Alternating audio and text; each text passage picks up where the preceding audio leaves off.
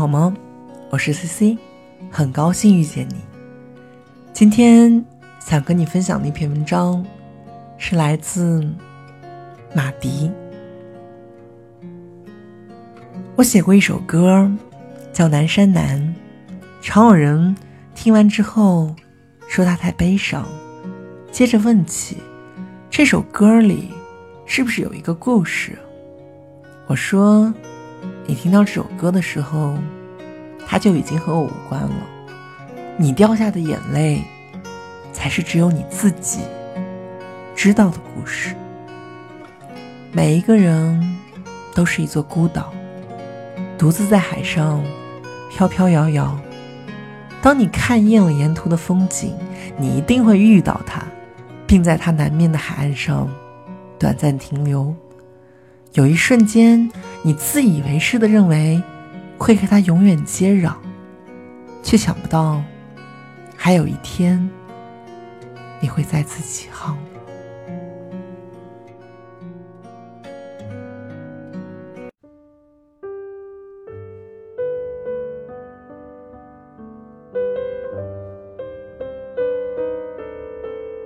我叫小崔，那时候。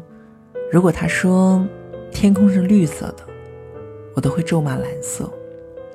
他在另一个城市对我说，在这边的几年，我一直在想，我们终归是太遥远了。不光是距离，每天我都在害怕，害怕每一个早安、晚安和那些不必要的寒暄。直到有一天，我再也不敢看。也再也不敢去确认，你的生活里已经全部都是我了，因为我的未来里好像已经没有你了。我想要的是一个能陪着我并肩而行的人，不是一直在后面追着我却让我一直遥不可及的你。我们分手吧，不要再联系了。我不知道。怎么解释当时的心情，也没想过他会对我说这些，好像一直以来我的坚持都像是一个玩笑，所有人听得聚精会神，可一笑了之之后，就各自走出了这场游戏，只留下了一个讲故事的我，在原地自言自语。过了很多年，我们已经不再那么遥远了。他在联系我，是邀请我参加他的婚礼。我没去，我一个人回了母校。那一年，见证我们第一次阴差阳错的操场，已经杂草丛生了。荒废了很久的教学楼，被一家公司买下来，改成了仓库。回忆，也像堆放在里面的货物一样。被铺上了灰尘。我走到那棵树下，挖出了小的时候我们一起埋下的许愿瓶。他写着：“今生非你不嫁。”我写着：“要他幸福一辈子。”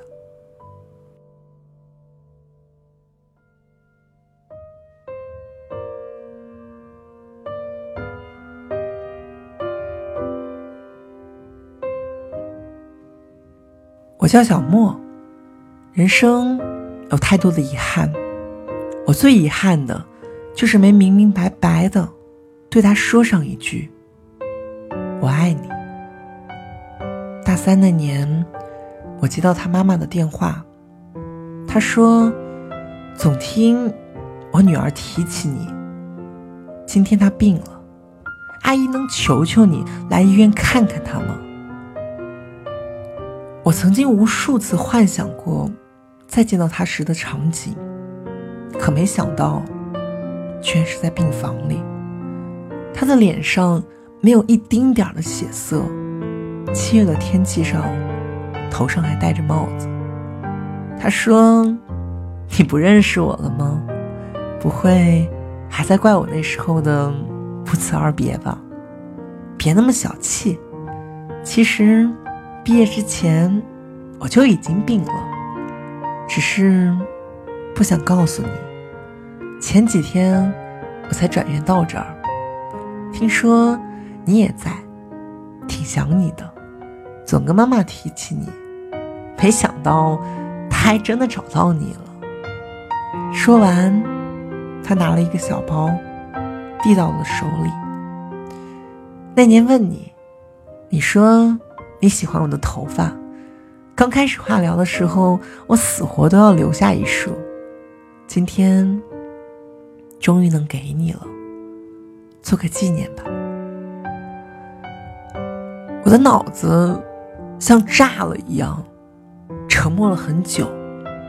我忘了我们还说过什么，只记得他最后说了一句：“如果还有时间，就来看看我吧。”如果我还有时间的话，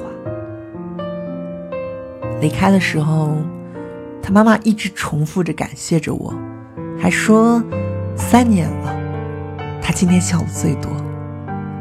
回去之后，我打开了他给我的小包，里面除了一束头发，还有十七岁的时候我送他的那条头绳。那之后。我就再也没有去看过他，我害怕再见到他，也怕再也见不到他。我把那条头绳做成了手链，戴到了现在，心里也一直没放下。在最错的时间遇到了一个差一点都对了的人，可能这才是最单纯也最忘不了的爱情吧。只是现在。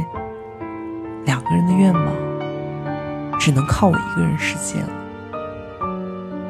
那天，我走出医院，也走回了这场生活，才发现，这个城市里，好像从来都没有过星星，只有闪耀的路灯。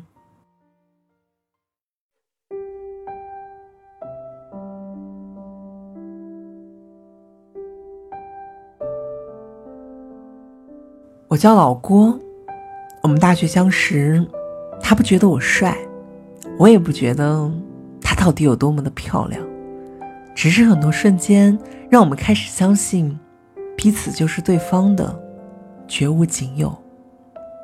那年，我们一起来到北京，我们在五环的边上租了一间十平米的隔间，生活的贫苦，但却很幸福。每天我们一起买菜做饭，一起打扫房间，一起设想多年以后在北京，我们也拥有了一套属于我们自己的房子。有的时候我会弹琴给他听，他总会用略带倦意的眼神看着我，满是笑意。直到午夜降临，我们相拥而睡，就像在预习着十年之后。我们在一起的日子那样，在那块屋檐下，我们度过了最快乐的一年。一年之后，我离开了他。那年，我爸去世，本来身体很好，却一夜之间输给了中风，留下了我妈一个人。他们就我一个孩子，我爸已经走了，家里只剩下我一个男人。我没有能力把我妈接到北京，唯一的办法就是回家。那年，我离开了北京，还没看到希望的生活，就被现实抹去了前路，留下了他一个人。他说，他不恨我。回家之后。我找到了一份稳定而又乏味的工作，我在当地算是不错了。我妈的精神状态也好了不少，只是还在经常念叨着我爸生前的事儿。她说着说着，自己就哭了起来。发第一个月工资的那天，我偷偷回了次北京，到每天接她下班的楼下。坐了很久，我没去看他，留下了两千块钱，让朋友带给他。刚来北京的时候，我就答应过他，每个月发工资，除了继续家里的，剩下的都归他管。现在自己拿着钱，反倒不知道该怎么花了。想来想去，还是留给他吧。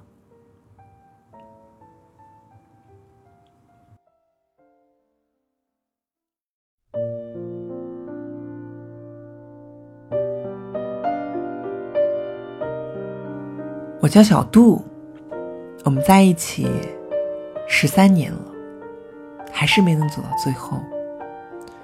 高中毕业，我名落孙山，父母对我失望至极，他们把所有的希望和疼爱都给了弟弟。我一个人离开了家，去了很远的地方上学。那时候，他每个月都省吃俭用攒下钱。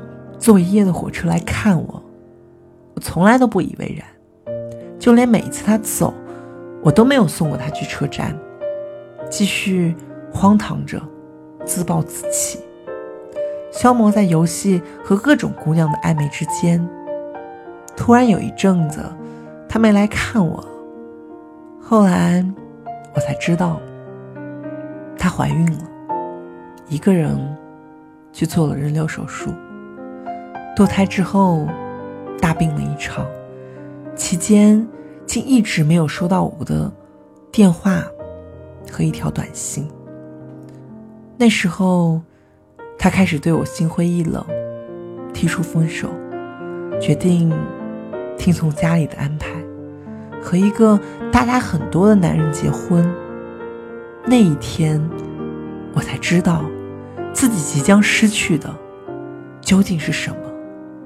我不顾一切的来到他的身边，跪在他的面前，我哭得像个孩子，我求他别离开我。他也哭了，含着眼泪，却笑着说：“我们不分开了，以后我们要好好的。”毕业两年以后，我们结婚了。我和朋友和我开了一家。什么都做的公司，虽说没什么钱，但终归是稳定了下来。一天一天的忙着，但原本平凡的生活却不再平淡了。工作之外，我的应酬多了，回家的时间自然也就少了。他每天都会在家里做好饭等我，只是经常热了一遍又一遍，最后还是倒掉。每天应该温馨的时刻，却渐渐演变成了无休止的争吵。他受不了我常常半夜才烂醉如泥的回家，尽管他知道我是为了这个家。我对他的关心和唠叨也越来越不耐烦，尽管我知道他是因为爱我。就这样，在第十三年的时候，我们还是离婚了。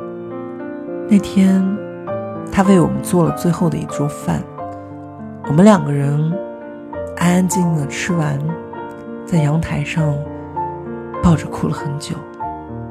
这是我们第三次抱在一起哭，上一次他还穿着婚纱，我穿着礼服，在我们婚礼那天。原来十三年是我们的十三年。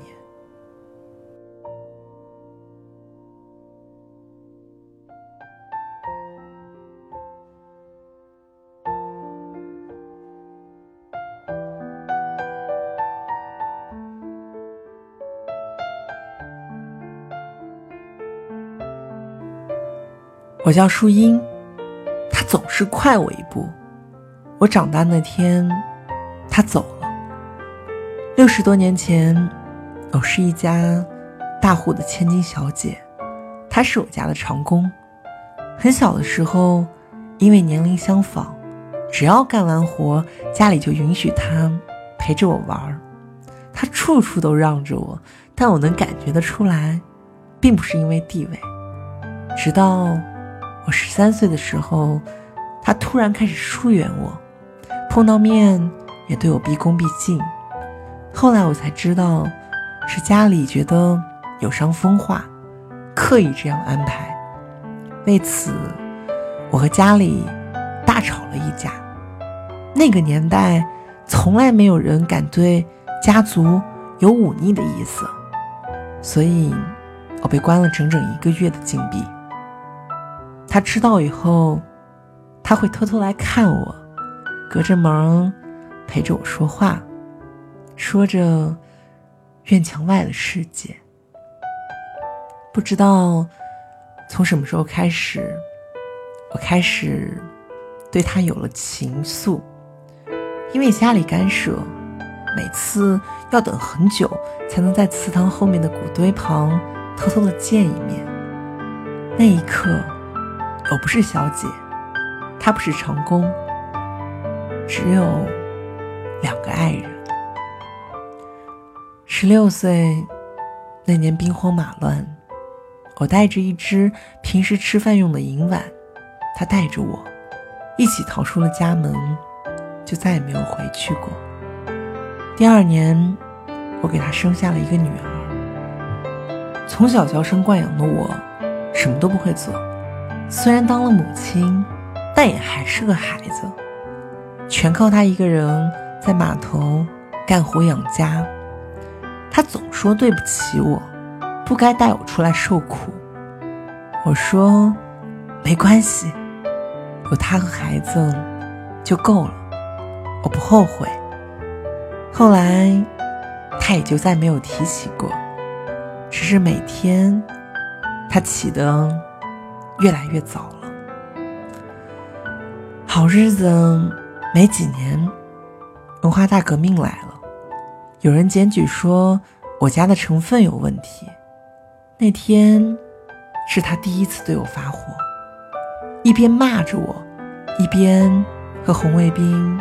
扭打在一起，最后被绑着带走了。我在批斗会现场看见了他，鼻青脸肿的跪在地上，生生的低着头，脖子上挂着地主恶霸的牌子。原来他都交代了，只是故意弄反了地位，说我才是他家的长工。和我脱离了关系。三个月后，他从牛棚回来，落下了严重的胃病。很多年之后，他因为胃癌先我一步走了，一句话也没有留下。我当时真的想跟他一起死了算了，可是刚刚看着过我腰那么高的小儿子。我才突然发觉，我该长大了，我不再是当年那个大小姐了。因为一直把我当小姑娘的那个人，他已经不在了。他用一辈子撑起了这个家，也伺候了我一辈子，就连临终前都没有抱怨过一句。后来。我经常做一个梦，那时候我都还年轻。每天我在家门口等他，他手里总是拿着我最爱吃的糕点，一脸憨笑。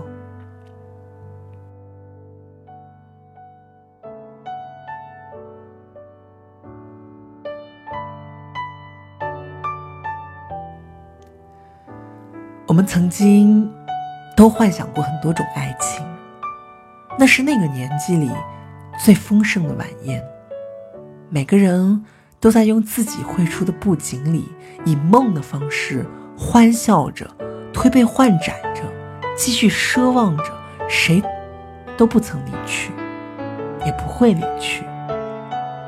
但可笑的是，没有人教会过我们如何面对分别。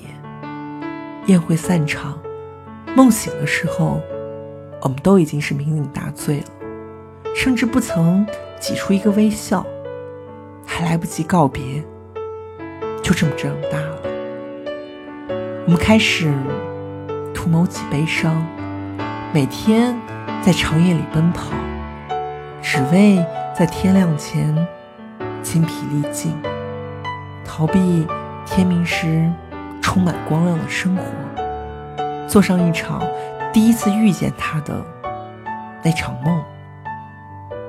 后来的几年，我们都会假装好好的，假装不高兴，假装谁都没有走，山南海北留下脚印，在某个夜色下驻足良久，长长的叹出一口气，也不曾言语，回忆起所有的画面，再一一说出一句再见。我们终于学会了道别，却不再说情话，只说谎。南山南，北秋悲。南山有古堆，南风南，北海北。北海有墓碑。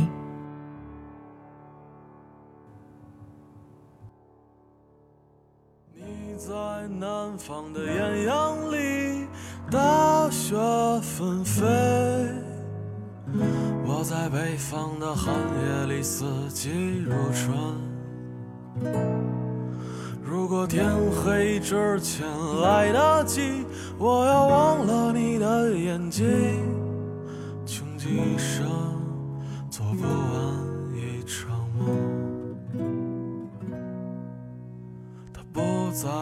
和谁谈论相逢的孤岛？因为心里早已荒无人烟。他的心里再装不下一个家，做一个只对自己说谎的哑巴。他说你任